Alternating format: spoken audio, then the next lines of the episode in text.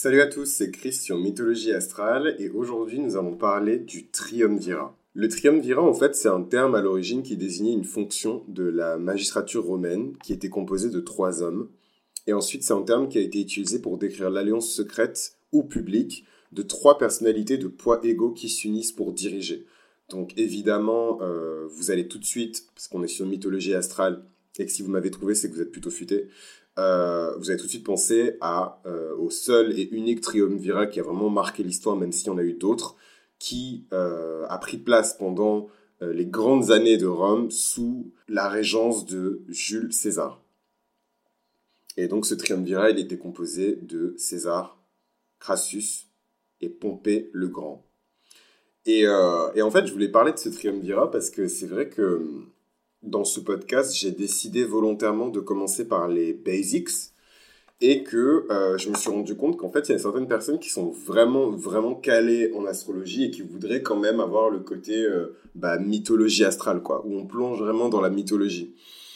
Pour moi, euh, même si César est un personnage réel, c'est un personnage historique, de même que Crassus et Pompée, on est quand même dans l'ordre de la mythologie parce qu'il y a des récits et des narrations qui relèvent parfois du surnaturel, qui sont racontés autour de, de, rien que de César en fait, et de la descendance divine en fait de César, parce que l'ancêtre de la famille euh, des, des, des Julia, c'est Vénus. Voilà, eux ils se réclament descendants d'une figure qui s'appelle Vénus Genitrix. Donc c'est euh, une représentation artistique de Vénus euh, qui est représentée en tant que mère, en tant que femme, en tant que génitrice, qui est rarissime parce que même si Aphrodite représente les, les, les essences féminines et le, le, cœur même de l'essence féminine, Aphrodite n'est pas une mère. Vénus n'est pas une mère. Vénus n'enfante pas. Voilà. Juno enfante. Voilà. La lune porte et enfante. Elle est très réceptive, très sensible. Juno, la lune, a ce pouvoir, euh, ces caractéristiques, ces traits caractéristiques qui sont liés à l'enfantement, au fait de tomber enceinte. C'est pour ça qu'elle gouverne le signe du cancer, parce que le cancer, c'est le signe de la maternité, c'est le signe de la croissance, de la fertilité, etc. Tandis que Vénus, c'est pas du tout le cas, en fait.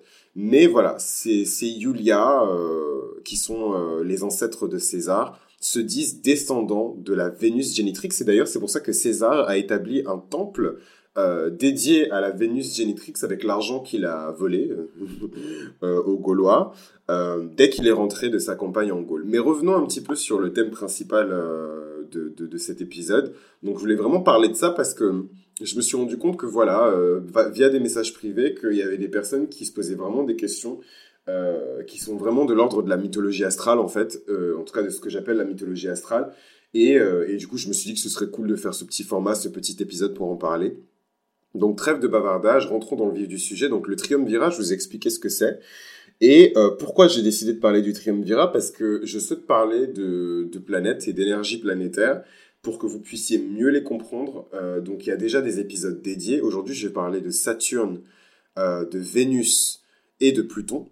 Et aujourd'hui, euh, voilà, il y, a des, y a des épisodes qui sont disponibles à ce propos, donc n'hésitez pas à écouter ces épisodes-là pour plus d'informations sur la signification de Vénus en astrologie, la signification de Pluton en astrologie, la signification de Saturne en astrologie, pour être bien calé en tout cas euh, pour ceux qui sont un peu moins bien calés sur l'astrologie, écoutez ces, ces, ces épisodes-là et ensuite revenez pour cet épisode spécial sur le triumvirat.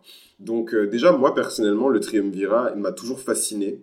Euh, voilà, j'ai pas donné mes, bords politiques, mais je trouve qu'il y a toujours quelque chose de, fascinant dans, l'oligarchie. Parce qu'en fait, c'est un climat c'est à la fois un climat de stabilité. Vous verrez que dans les régimes politiques qui ont tenu le plus longtemps dans l'histoire, c'est les oligarchies. Euh, voilà, donc demandez-vous pourquoi. Parce que d'un côté, euh, quand vous êtes euh, des plébéiens et que donc plébéiens, les gens de la plèbe, etc., et que vous êtes sous la, la régence l'autorité de, d'un triumvirat ou en tout cas d'une oligarchie, il y a quand même un sentiment de stabilité parce que vous vous dites, ok, ils sont trois, ils sont pas deux. Voilà, donc il y a quand même cette stabilité, cet équilibre euh, qui voilà, qui, qui est vraiment euh, quelque chose d'agréable. En tout cas, je, je trouve, même si c'est pas une oligarchie dont vous êtes conscient, il y a, voilà, je trouve qu'il y a une certaine stabilité. Je ne vais pas m'étaler sur le pourquoi du comment, mais voilà, je trouve qu'il y a quelque chose de cool. Mais après, voilà, si moi je faisais partie d'un triumvirat, ben, je me dirais quand même que c'est, d'un côté, je me sentirais puissant parce que je me dis, je ne suis pas seul. J'ai deux euh, frères d'armes, entre guillemets, avec moi.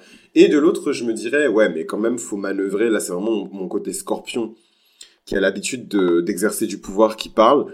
Euh, je me dirais quand même, euh, ils peuvent me poignarder dans le dos à n'importe quel moment. Il faut que je sois sur mes gardes, en fait. Et du coup, c'est un peu ce qui s'est passé dans cette histoire du triumvirat entre Crassus, César et Pompée, où on a eu la montée fulgurante en fait de César, qui a un peu éclipsé euh, les deux autres alors qu'ils étaient déjà bien installés dans la société romaine. Et euh, donc ils ont dû composer en fait avec l'ambition de ce mystérieux César. Ils ont dû composer avec son ambition, ils ont dû composer composer avec son orgueil, ils ont dû composer avec ses caprices. César, c'est un cancer si je me trompe pas. Euh, tout comme Alexandre le Grand, qui était son idole d'ailleurs. Et voilà. Et euh, d'ailleurs, ce serait intéressant de voir les, les, les signes de, de Pompée et de. Mais le truc, c'est qu'à l'époque, je me dis, est-ce qu'il y avait vraiment. Je pense que quelles énergies ils incarnent et comment ces énergies se sont juxtaposées et se sont euh, concordées pour euh, exercer le pouvoir euh, à Rome. Donc, euh, ouais, en plus, voilà, il y a, y a, quand même ce, ce, ce truc où on ne sait pas exactement à quelle date ils sont nés. Euh, Pompée, Crassus euh, et César. Même s'il y a des documents légaux, c'est les mesures ne sont pas les mêmes à l'époque qu'aujourd'hui. Donc là, par exemple, pour euh, pour Pompée, j'ai le 29 septembre, donc ça dirait qu'il est plutôt dans des énergies de la balance. Mais est-ce qu'à l'époque, comme je vous l'ai expliqué, le signe de la balance existait déjà? Faut se poser la question. D'ailleurs, c'est drôle, il est né un 29 septembre, un, 29 septembre et il est mort un 28 septembre. Ce serait intéressant de regarder à quelle date les gens meurent, parce que je trouve que les gens meurent souvent près de leur anniversaire. On va commencer par César parce que c'est le plus iconique. Euh, César, donc, qui est descendant euh, de Vénus, donc euh, une dynastie, vraiment une succession dans sa famille très portée vers l'art, très portée vers la famille, très portée vers les belles choses, le luxe, mais pas le luxe tel qu'on le connaît aujourd'hui, mais en tout cas les grandes choses de la vie, donc le bon pain, le bon vin, euh, vraiment les bonnes choses de la vie, les bonnes choses de la société romaine de l'époque. Donc qu'est-ce que c'est? C'est évidemment c'est de l'éducation, c'est c'est de la culture, euh, c'est la musique, c'est les arts, euh, euh, les arts libéraux. C'est c'est c'est c'est on n'est pas encore dans l'étude des classiques, mais évidemment c'est l'étude des grands textes grecs. Voilà, c'est c'est tout un savoir qui a été transmis aussi par les Grecs et par les Étrusques aussi, donc les peuples qui étaient là à, Rome, en tout cas dans le dans le dans la botte, euh, euh, pardon, dans le comment on appelle ça? Oh là là, j'ai envie de dire le Lamentin. Les Martiniquais, les Guadeloupéens, ils vont se dire oh là là, le mec. Euh, oui, donc voilà, donc tous ces mystères autour des, des, collines de Rome, où la genèse, vraiment l'histoire, l'essence même de Rome. A été faite avec la Louvre romaine et enfin bref vous connaissez le mythe fondateur de, de la cité de Rome je vais pas vous je vais pas vous le rappeler, mais bon, voilà, c'est pas un hasard si le palais des Césars a été construit sur le Palatium, parce que c'est sur le Palatium que la Louve euh, euh, a, allaité Romulus et Rémus euh, pour qu'ils deviennent ensuite, voilà, les pères fondateurs de Rome. Je vous apprends rien. Mais donc voilà un petit peu pour César, donc très beau, très, ben, très vénusien en fait. César, il représente vraiment les énergies de Vénus. par sa beauté, par son charisme, par sa capacité d'attirer vers lui tout ce dont il a besoin, euh, par son caprice, par sa, son ambition, mais aussi par sa candeur, sa douceur, et en même temps, voilà, il est impitoyable, ça reste un général romain, euh, voilà, il y a beaucoup de crimes de guerre qui sont associés à César, comment il a colonisé la Gaule, comment il a colonisé euh, l'Hispanie, voilà, donc César, c'est pas non plus, c'est pas un saint, hein, mais bon, voilà, c'est vrai qu'il représente vraiment les énergies de Vénus dans tout ce qu'il y a de plus beau et de plus somptueux, euh, euh, sans oublier évidemment euh, toutes les rumeurs qu'il y avait sur César hein, au sein même du Sénat. on disait que voilà que César c'était un peu la, grande prostituée de Rome, hein, que le mec que qu'il avait des, enfin ce qu'à l'époque ça pouvait être considéré peut-être comme des déviances. Je pense pas parce que euh, les, relations entre hommes euh, dans la romantique, sans vouloir non plus euh, euh, romantiser le truc, glamouriser le truc, je sais très bien qu'il y avait des choses atroces et que les relations entre hommes dans la Rome antique, c'était pas du tout ce qui se passe maintenant. Mais en tout cas, c'est vrai que euh, c'était beaucoup plus accepté socialement. Tant que tu faisais pas des trucs avec des esclaves ou des personnes qui étaient moins nantis que toi, les amours virils, c'était pas quelque chose de, de, de, tabou, en tout cas à l'époque, que ce soit dans la Rome antique ou dans la Grèce antique. Et du coup, voilà, il était dit euh, que César euh, aimait bien... voilà, moi je suis, à son scorpion, je vais pas y aller par quatre chemins, il aimait bien la voilà, euh, voilà, et, pas que par une personne en même temps. et euh, donc voilà, pareil, ça aussi c'est super vénusien, c'est ce truc où euh, t'as une femme et des enfants et en même temps t'es tellement désirable que que t'es désirable par les deux sexes. Et ça, j'en parlerai peut-être. voilà, César c'est Vénus. César c'est Vénus. Pompée. donc grand général de guerre, il a vraiment des grandes victuailles. C'est vraiment le stratège, c'est le, stratège stratégiste, euh, voilà, c'est vraiment le cerveau, euh, pour moi c'est vraiment le cerveau militaire du groupe. Pour moi le cerveau du groupe c'était vraiment César, mais euh, le côté vraiment militaire, gouverner des hommes, c'était vraiment vraiment vraiment pompé. Et du coup il nous reste il nous reste euh, Pompée qui était d'ailleurs dit Pompée le Grand, donc très grand homme militaire. Je crois que c'est vraiment un des plus grands hommes militaires de l'histoire de Rome. Euh, des grands succès militaires en Sicile, en Afrique aussi. C'était vraiment euh, Pompée, avec Scipion l'Africain aussi. Mais voilà, c'était vraiment Pompée. Et donc Crassus, c'est le troisième, et Crassus c'est vraiment le plus riche euh, des trois, c'était l'homme le plus riche de Rome. Il avait vraiment, euh, euh, c'est un peu le c'était un peu le Warren Buffett ou le Bill Gates de de de de, l'époque quoi. Il était richissime, vraiment le mec, il était riche multiplié par riche quoi. Et en fait, ce qui était fascinant avec les trois, c'est qu'ils étaient vraiment animés par l'ambition et la volonté de dépasser en fait la puissance et l'ambition et la stature d'Alexandre le Grand donc il y en a un qui a choisi le chemin des armes, c'est Pompée. Il y en a un qui a, et d'ailleurs il se faisait appeler Pompée le Grand en référence à Alexandre le Grand. Il y en a un qui a choisi euh, le commerce. Et donc vous pourrez vous dire que oui, effectivement, la dimension commerciale, c'est une dimension qui est vénusienne aussi, parce que Vénus gouverne le commerce. Mais quand vous voyez comment Crassus est devenu riche, parce que je suis désolé, mais Crassus, Dieu me pardonne. J'allais dire Crassus, Crassus, la crasse, la crapule. Non, c'est faux en plus. Bon, évidemment, il a dû faire des trucs pas très, pas très nets pour, euh, pour conserver sa richesse, mais en tout cas, il a vraiment construit sa richesse en étendant des grandes routes commerciales euh, en partant de Rome, où euh, voilà, il dealait de l'huile d'olive, voilà, des biens et tout, des commerces et c'est vrai qu'il a toujours voulu euh, faire du commerce avec d'autres puissances que Rome pour justement pouvoir toujours abreuver Rome de, produits exotiques, de choses qui viennent d'ailleurs et tout. Donc, euh, ouais, vraiment un très grand homme Crassus. Euh, et donc, Pompée, euh, Knan, ouh, les années latins sont loin. Whatever. Je vais juste donner son deuxième prénom. Il s'appelle Pompeius Magnus euh, et donc ce mec-là, euh, donc euh, très grand homme militaire qui a choisi les armes pour atteindre vraiment le, la. Et d'ailleurs, je pense que entre César et et Pompée, quelqu'un qui ne connaît pas la vie d'Alexandre le Grand, quelqu'un qui ne connaît pas la vie de César, juste en regardant les, les, victoires militaires, va se dire que le plus proche finalement d'Alexandre le Grand, c'était Pompée, alors qu'en fait c'était César. Ils, ils, sont tous les deux nés sous le même signe, donc qui est le cancer.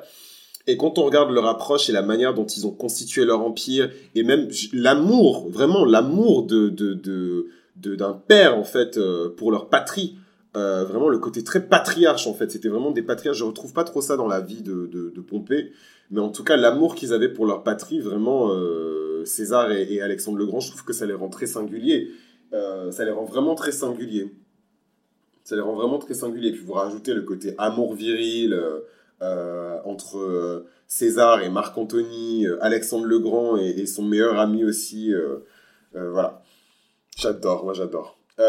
et, et, donc voilà, et donc on a donc ces, trois personnages qui sont pompés, qui symbolisent vraiment les énergies de, Saturne. pourtant, il n'est pas mort très vieux, hein, mais il, symbolise vraiment les énergies de Saturne. C'est vraiment le grand général le mec qui a, qui a commencé euh, bas, quoi, au bas de l'échelle et tout. Il me semble qu'il avait commencé sa carrière militaire sous les ordres de son père, Strabo, et ensuite il va rejoindre euh, dans la deuxième guerre civile contre les populares, donc pour ceux qui connaissent un petit peu l'histoire de Rome.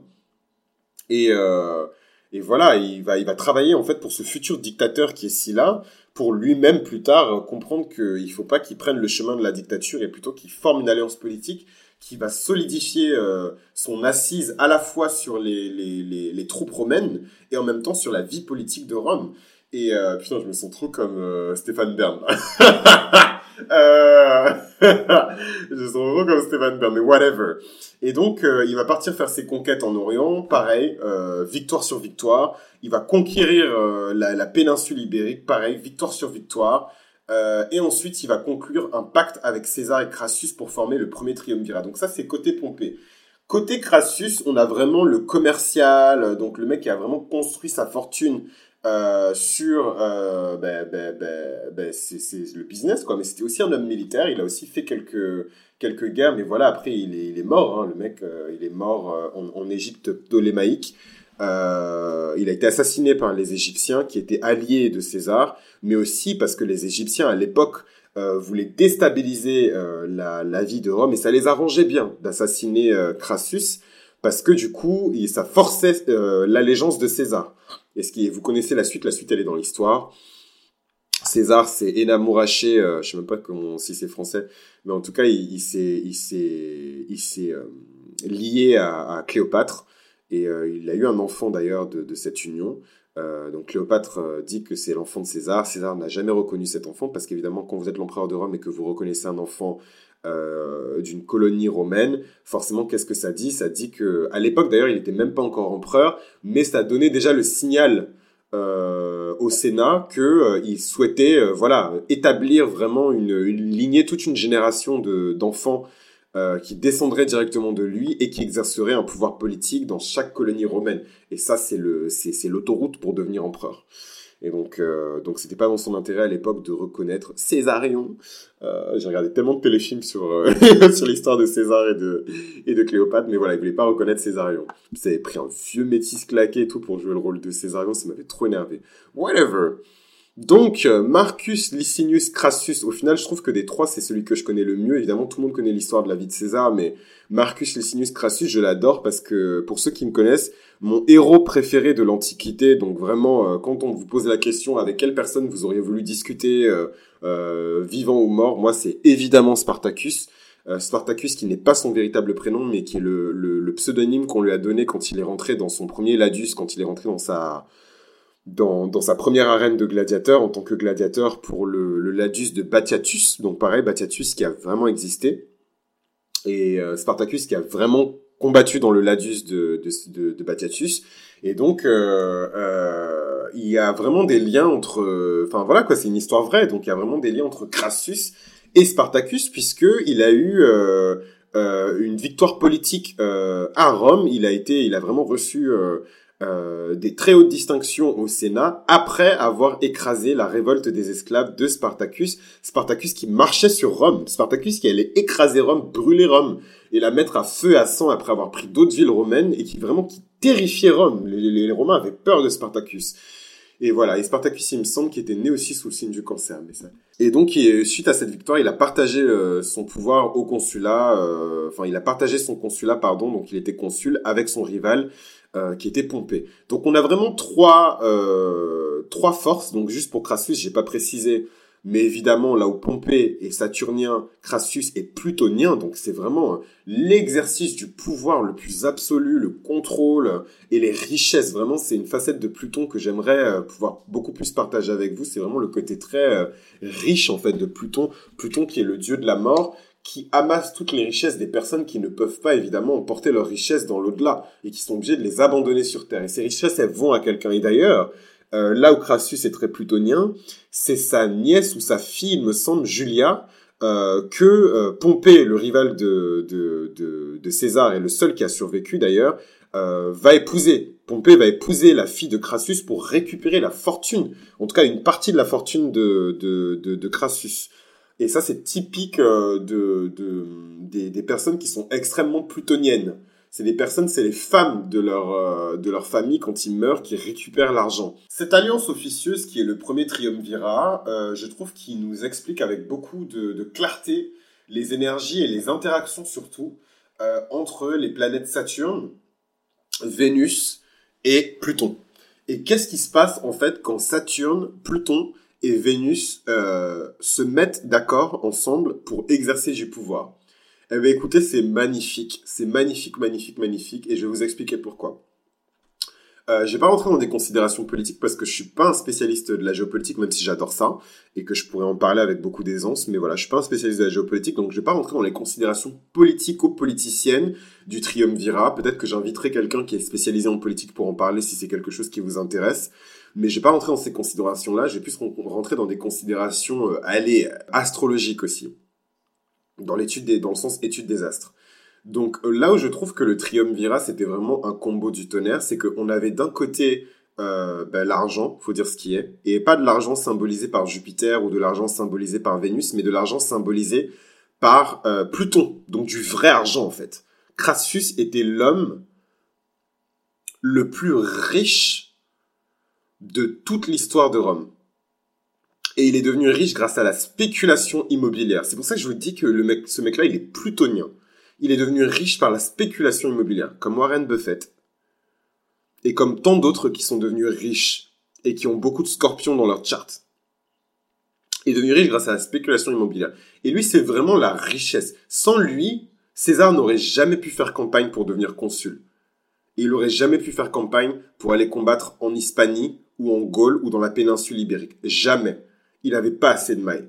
César, c'est Vénus, mais Vénus, euh, tranquille quoi. C'est pas Vénus qui bombe le torse, euh, c'est Vénus euh, tranquille. C'est Vénus un peu broke même, parce que César il avait des dettes. Et Crassus il est venu racheter les dettes de César, et en plus il a financé ses campagnes. Sans Crassus, il n'y a pas de maille en fait. Il n'y a pas de flow, il n'y a pas de, de... On peut rien faire.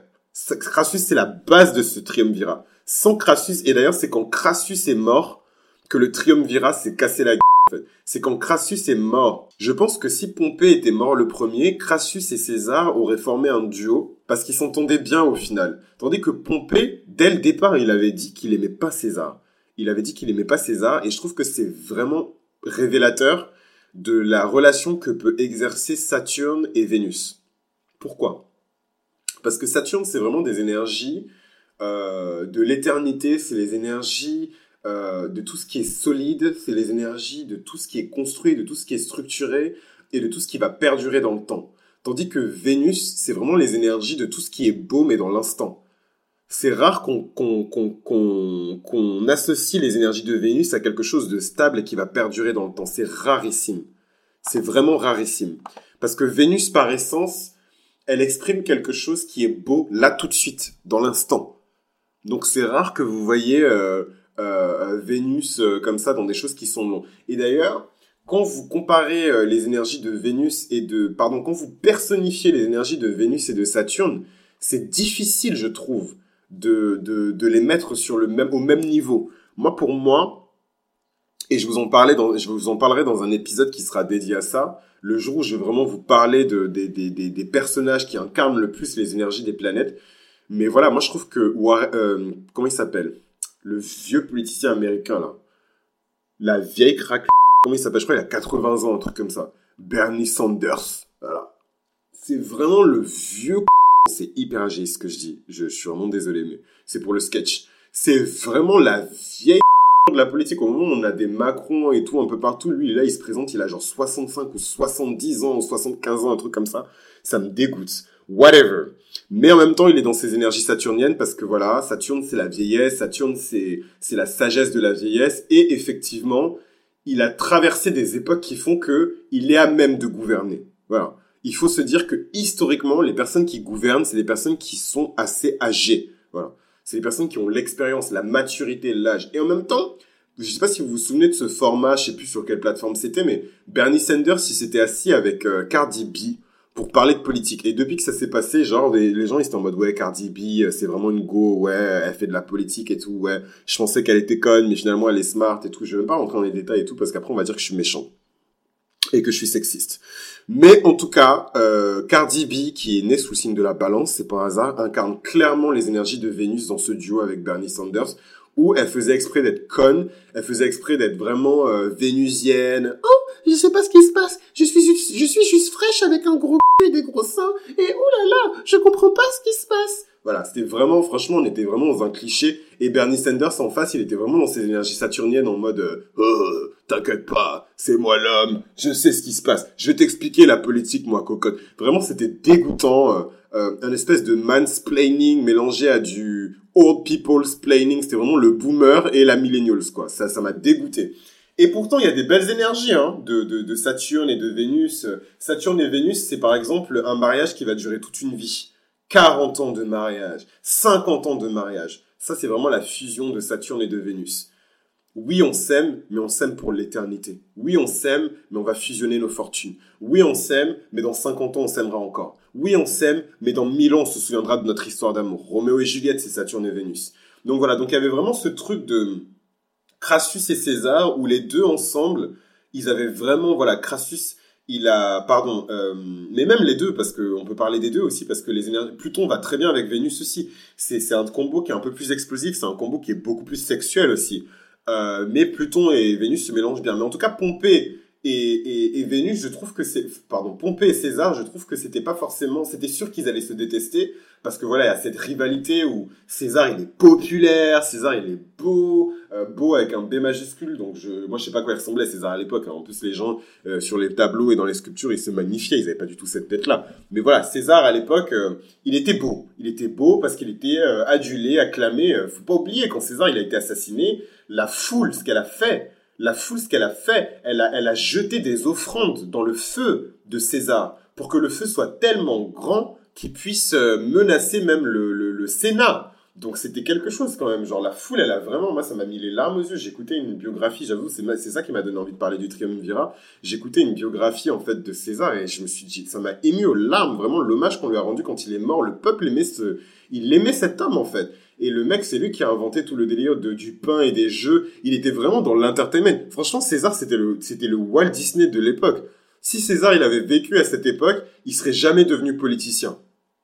Parce qu'il était trop vénusien et les affaires, et d'ailleurs, je pense que c'est pour ça qu'il a connu une fin aussi tragique. Vénus est très bien en politique, mais Vénus doit rester cachée et protégée. Elle doit pas être sur le, euh, sur le devant de la scène comme ça et, et sinon, elle va toujours connaître euh, une fin tragique elle va toujours être trahie. Parce que Vénus, c'est la trahison aussi. Vénus, c'est le, c'est la trahison. Vénus, c'est le mensonge. Vénus, c'est, c'est le, comment on appelle ça? C'est la disharmonie, c'est la calomnie. Vénus, c'est, c'est, c'est le conflit. Vénus, c'est, voilà, c'est toutes ces énergies et leur opposé, c'est Vénus aussi.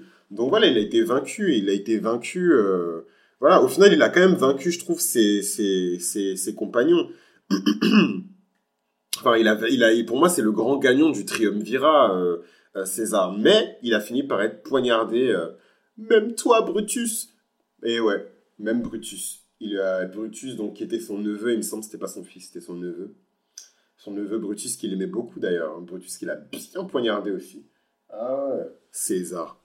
Whatever. Et donc, on revient un petit peu sur ce triumvirat. Donc, César, euh, Pompée et Crassus.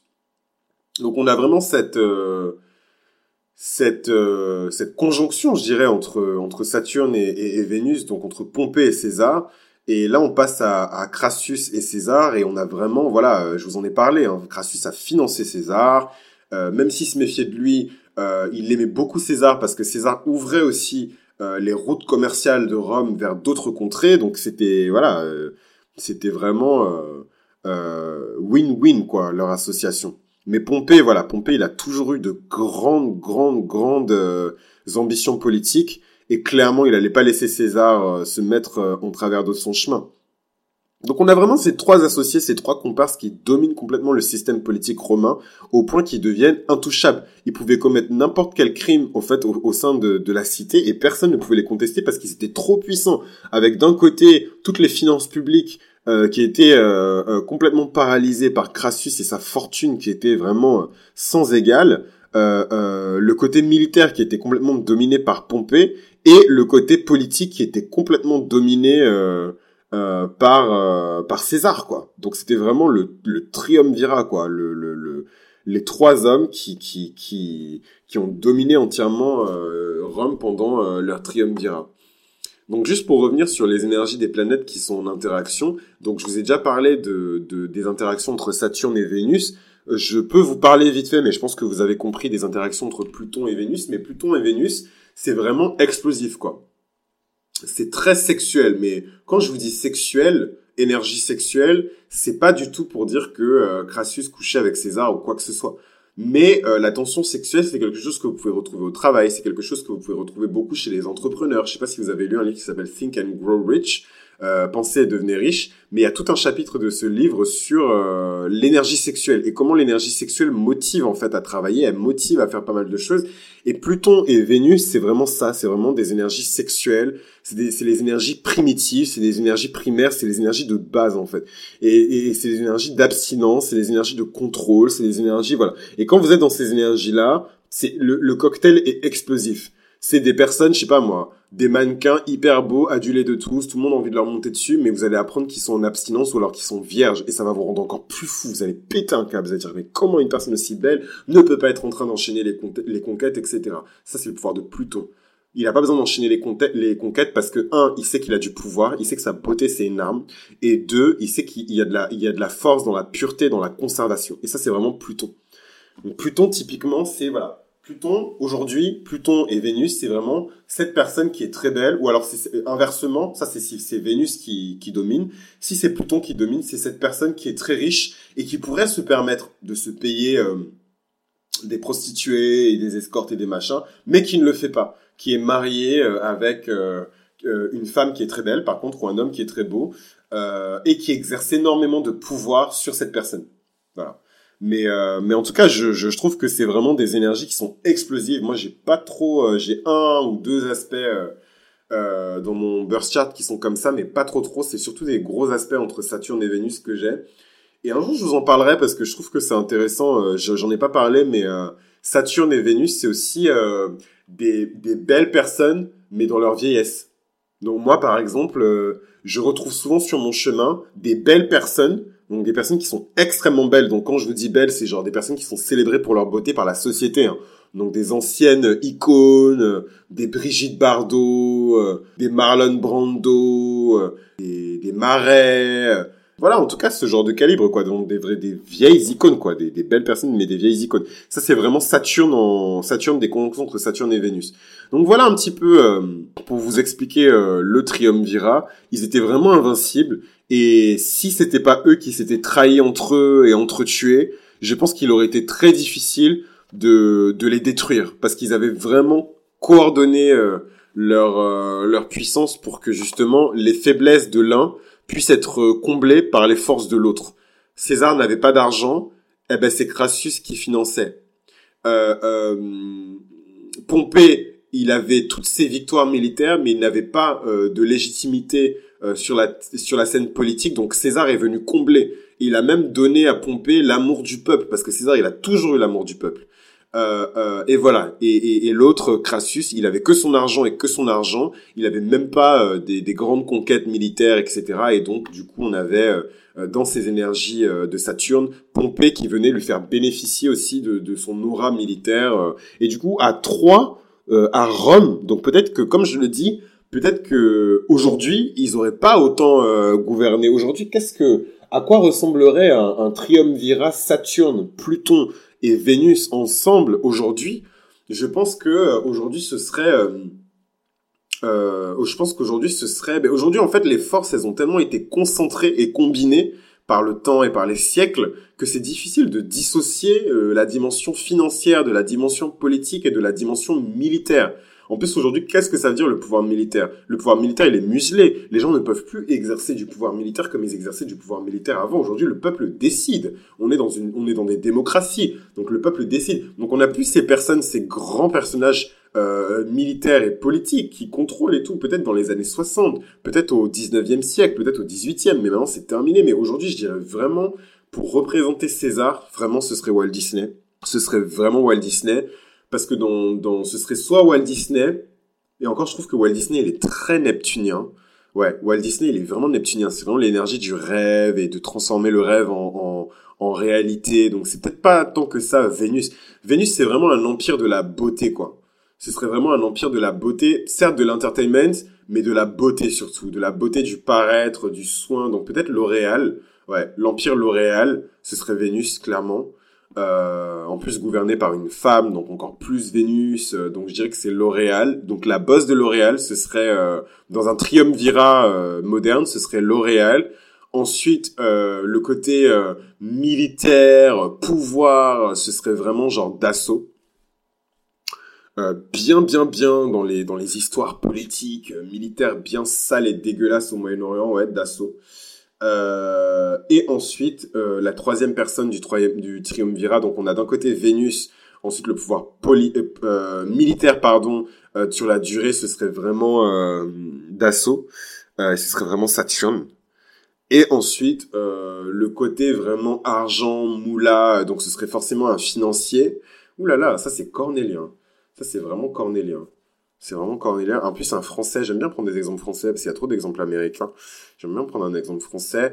Euh, eh bien, écoutez, je n'en trouve pas. Si vous connaissez des grands financiers français, euh, comment ils s'appellent? Comment ils s'appellent euh, euh, Comment ils s'appellent? Jean-Marie Mercier? Comment il s'appelle, putain? Une espèce de méga groupe, une méga major et tout, euh, qu'il allait euh, truquer, qu'il allait ensuite, avec laquelle il allait rentrer en bourse aux États-Unis. Il allait déplacer tous les actifs aux States. Un grand malade. C'était vraiment un Mozart. En plus, c'était un Français. Mais il y a eu un film sur lui. Hein. Il y a eu deux ou trois films sur lui. Je suis désolé, moi j'ai une mauvaise mémoire pour ce genre de conneries parce que pour moi c'est pas des infos utiles. Je vois vois absolument pas ce que je vais faire de cette info en fait. Euh, donc j'ai pas, j'ai pas retenu. Mais euh, ce mec-là, il y a eu deux ou trois films sur lui. Euh, il y a eu deux ou trois films sur lui parce qu'il me semble que c'était juste avant une grosse crise financière qu'il avait fait ça. Et il avait été effectivement dynamité euh, par Jacques Chirac qui avait dit non, euh, c'est mort en fait, tu vas pas aller déplacer tous ces actifs euh, français, toute cette moula, tu vas pas aller l'envoyer aux États-Unis en fait. Ils l'ont explosé en plein ciel et son IPO elle a raté et le mec sa carrière dans la finance elle s'est elle s'est crachée. Mais clairement ce mec là, les gens qui ont un peu de culture, mettez-le dans les commentaires.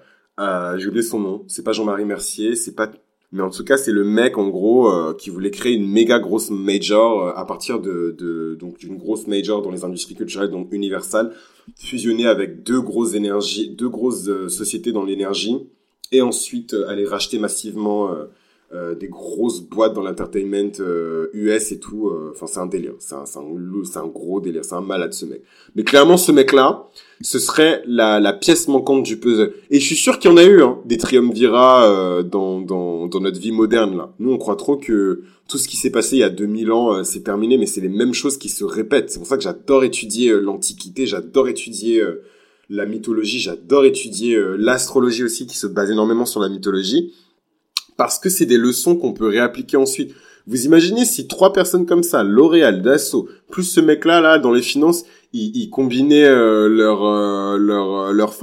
Après, comme je vous l'ai dit, à l'époque, c'était pour Rome. Donc, en fait, c'était pertinent d'avoir à la, à, la, à la fois finance, politique et militaire. C'était, c'était, c'était pertinent. Aujourd'hui, un triumvirat ne serait pas axé sur ces trois énergies, genre finance, politique et militaire, même si c'est trois choses fondamentales. Aujourd'hui, ce serait pas pertinent parce que le pouvoir est ailleurs. Aujourd'hui, je dirais que un triumvirat, bon là c'est vraiment du bonus et j'arrive sur la fin de cet épisode, mais aujourd'hui, je dirais qu'un triumvirat euh, successful, il aurait l'image donc il faut qu'il y ait quelqu'un qui gouverne l'image et qu'il y ait une image qui soit parfaite, irréprochable, vraiment. Il faut qu'il soit aimé par le, la plèbe, aimé par le peuple, donc c'est l'image. Ensuite, les finances, parce qu'il faut, il faut toujours de la moula. Toujours. 2000 ans, 3000 ans, dans 4000 ans, il faudra toujours des finances ou de la valeur. Donc peut-être que ce sera plus de l'argent, mais ce sera des actifs. Et ensuite, le troisième truc, je dirais que c'est... Euh, le troisième truc, je, alors finance, image. Et ensuite, le troisième truc, je dirais que c'est vraiment genre... Euh, euh, Très bonne question. Là, je réfléchis, je vous fais un truc genre en direct. Hein. Je, je, je sais pas. C'est vraiment, j'ai eu envie de parler de ça, donc j'ai parlé de ça. Mais je dirais que euh... ah, il y a un miroir. Euh, je dirais que au final, ce serait vraiment euh, quelqu'un qui, en sachant que dans image, vous pouvez tout mettre. Hein. Dans, dans image, vous pouvez mettre une afro-américaine parce qu'elle est noire, elle est aimée par la masse et tout. Genre, vous mettez une Christiane Taubira, vous mettez une Oprah Winfrey, vraiment la bonne noire euh, qui est aimée par tout le monde. Ah, c'est la mère de... Oh, c'est vraiment la Big Mama. Voilà, voilà comment ils parlent les gens. Euh, présentez-vous. Voilà, tout le monde dit à Oprah de se présenter au présidentiel. Tout le monde dit à Michelle Obama de se présenter. C'est vraiment le, le stéréotype dégueulasse de la mamie, genre si elle, elle, est au règne du pouvoir, tout le monde va être bien parce que vraiment elle a rien d'autre à faire que d'être la mère de millions de gens quoi. C'est vraiment voilà le stéréotype de la big mama, genre quand les blancs vous disent euh, la mama africaine et tout, voilà, c'est vraiment ça, ce, cliché. Donc l'image, ça peut être n'importe quoi, ça peut être ça par exemple, hein. une femme noire, euh, hyper dans le plus mamie, euh, tu meurs vraiment dans le stéréotype de la mamie. Euh, je suis la mère de tout le monde, à part mes enfants. Mais voilà, ce stéréotype-là de la femme noire, donc pour l'image, richissime évidemment, parce que euh, businesswoman, elle a sa ligne de vêtements, sa ligne de cosmétiques, whatever. ensuite, vous avez le financier. Donc aujourd'hui, ce serait un philanthrope. Par exemple, ça peut être Bill Gates. Et, euh, et ensuite le troisième truc ce serait je sais pas ce que ce serait j'ai envie en fait j'ai envie de dire il y a une voix qui m'a dit dis la foi donc il faudrait que ce soit quelqu'un qui soit extrêmement puissant pas dans l'image parce que l'image c'est vraiment pour le pub c'est pour la basse enfin c'est vraiment pour la plèbe quoi l'image je suis désolé les amis hein, mais tout ce qui est genre euh, masse euh, la masse euh, truc de masse c'est quelque chose qui est pas hyper qualitatif donc l'image c'est vraiment voilà c'est ça que j'ai dit Oprah Winfrey parce que voilà qui regarde Oprah Winfrey c'est pas les millionnaires ni les ou les milliardaires du CAC 40 ou ou du, du, du, de Wall Street, hein. C'est, c'est les gens les plus pauvres des États-Unis, c'est les gens qui regardent la télé, quoi. Whatever. Moi, je regarde la télé, hein, tranquille, hein, no shade, no shade. Euh, mais du coup, voilà, dans l'image, il y aurait, il y aurait Oprah. Dans les, aux finances, il y aurait un, un milliardaire dans un truc bien dégueulasse, euh, mais philanthrope, donc qui donne énormément aux autres. Et le troisième truc, ce serait un mec, pour moi, j'ai pensé Faith. Il y a une voix qui m'a dit, dit Faith. Donc, il faudrait que ce soit un géant de la foi, en fait. Et là, on ne sait pas trop ce qu'il serait. Est-ce que ce serait un pasteur? Est-ce que ce serait un géant euh, du développement personnel? Mais je trouve que dans Image, il y a déjà ce côté développement personnel. Est-ce que ce serait un pape? Est-ce que ce serait euh, un gourou, genre Sadhguru par exemple Est-ce que ce serait un prêtre? Est-ce que ce serait euh, un, sectaire, quelqu'un qui a créé sa secte? Mais en tout cas, pour moi, un triumvirat qui pourrait vraiment dominer le monde aujourd'hui, ce serait ça. Ce serait un milliardaire philanthrope. Une bonne petite euh, personne que tout le monde aime là, une noire, voilà, tout le monde aime les noirs, mais en même temps personne n'aime les noirs, c'est paradoxal hein. Mais ou un peu je dis une noire, mais ça peut être une meuf du Moyen-Orient voilée en mode c'est pas parce que je suis voilée que je dis des trucs grave problématiques. genre une Malala Yousafzai, genre voilà, euh, c'est pas parce que je suis voilée que je peux pas apprendre. Moi aussi, je vais aller à l'école. Machin, je sais pas quoi. Et voilà, une meuf comme ça. C'est eux que vous mettez sur un piédestal, hein, for no reason. Ok, la go, elle a pris une balle dans la tête, mais tout le monde prend des balles dans la tête tous les jours. Hein. Si on devait comptabiliser toutes les personnes qui ont pris une balle dans la tête, euh, c'est horrible parce que je dis Dieu me pardonne, mais euh, moi je vous dis la vérité telle qu'elle est. Je suis scorpion ascendant, donc il y a des gens qui prennent des balles dans la tête tous les jours, toutes les heures même. Tellement l'humanité, elle est, elle est médiocre. Il y a des gens qui prennent des balles dans la tête. Si vous saviez le nombre de personnes qui prennent des balles dans la tête toutes les heures, je suis vraiment son scorpion, je me retrouve à parler de balles dans la tête alors que je devais parler du triumvirat. Bref, en tout cas, faut que je close cet épisode-là, il est beaucoup trop long. Mais voilà, j'avais vraiment envie de parler avec vous du triumvirat et de Saturne, de Pluton et de, et de Vénus et de ce qui se passe quand vous arrivez à, à, à, faire, euh, à mettre en cohésion euh, des énergies qui sont pas forcément euh, très friendly, quoi, qui vont pas trop ensemble. Voilà ce qui se passe. Et ensuite, les, les scénarios, ils sont différents, ils sont multiples. Vous pouvez combiner les énergies de Mars. Qu'est-ce qui se serait passé si dans le trio vous aviez rajouté Mars? Qu'est-ce qui se serait passé si dans le trio vous aviez rajouté Mercure? Qu'est-ce qui se serait passé si vous aviez retiré Saturne pour le remplacer par Jupiter? Voilà, donc c'est toutes ces choses-là que moi j'étudie. Et si ça vous intéresse et que vous avez appris quelque chose de nouveau, n'hésitez pas à laisser un like, n'hésitez pas à vous abonner à ce flux, peu importe la plateforme sur laquelle vous l'écoutez. Euh, n'hésitez pas à consulter aussi si vous avez vous des questions par rapport à votre bande d'amis, par rapport à votre travail, la configuration. Est-ce que vous avez plutôt des collègues qui sont mercuriens? Est-ce que vous avez plutôt des collègues qui sont vénusiens? Est-ce que vous avez plutôt des vous, vous travaillez dans un dans un dans un milieu qui est très martien, donc euh, peut-être que vous bossez dans une dans une caserne, vous êtes pompier, ou alors vous êtes aux urgences, donc très martien, très euh, vite vite vite, dirty dirty dirty, donc euh, devoir devoir devoir. Est-ce que vous êtes dans un milieu qui est très jupitérien, donc voilà, donc la loi, la structure. Euh, la croyance, donc peut-être que vous bossez avec un pasteur. Est-ce que vous êtes dans un milieu qui est très saturnien, donc le gouvernement, les banques, euh, le protocole, le protocole, le protocole Est-ce que vous êtes dans un milieu qui est très plutonien, donc peut-être que vous êtes acteur porno, vous travaillez dans ce milieu-là, ou alors vous travaillez dans les dettes, vous travaillez dans l'investissement, vous travaillez dans... Voilà. Donc euh, étudiez un petit peu ce qui se passe autour de vous. L'astrologie, je trouve que c'est un formidable outil pour parler de toutes ces choses-là. C'est pas juste votre petit horoscope de merde dans un magazine lifestyle. Euh, c'est vraiment tout ce que je viens de vous dire là. Vous voyez, il y a même des considérations politiques. Voilà, est-ce que vous travaillez, est-ce que vous avez la chance? Moi, j'ai cette chance-là. Je travaille dans un milieu qui est extrêmement vénusien, donc ça a ses avantages comme ses inconvénients. Les gens ne sont pas du tout confrontationnels. La réputation, c'est tout. Quand vous avez terni votre réputation, vous pouvez oublier. Euh, votre carrière, elle est terminée. Euh, le, le, physique, c'est tout. Euh, l'apparence, le style vestimentaire, c'est tout. Euh, euh, si vous êtes une belle personne, vous aurez beaucoup de privilèges. Si vous êtes une personne qui est plutôt moche, vous aurez aucun privilège. Voilà, moi je bosse dans un milieu, je travaille dans l'industrie du divertissement, je travaille dans la culture, c'est vraiment plus vénusien, vous mourrez quoi. Donc c'est tout pour aujourd'hui, je suis obligé d'arrêter parce que là l'épisode il est beaucoup trop long. En tout cas j'espère que ça vous a plu, c'était Chris pour Mythologie Astrale. Si vous avez des questions, bah, le débat est continu en commentaire. Moi j'ai trop hâte de parler de ça avec vous et voilà, c'était un peu l'épisode de réconfort pour toutes les personnes qui sont à fond dans ça et qui sont à fond dans la mythologie euh, astral, c'est vrai que je suis plus dans l'astrologie que dans la mythologie, mais bon, faut commencer quelque part, faut vraiment les bases. Et après, on va parler de mythologie, on va parler de l'organisation de la famille romaine, qui est Saturne, qui est Pluton, qui est Vénus, qui est Mars, est-ce que c'est le grand-père, est-ce que c'est la sœur, est-ce que c'est le fils un peu turbulent? Voilà, donc on va parler de tout ça, on va parler de tellement de choses, donc restez accrochés, c'était Chris pour Mythologie Astrale et on se retrouve très rapidement pour le prochain épisode. À vous les studios.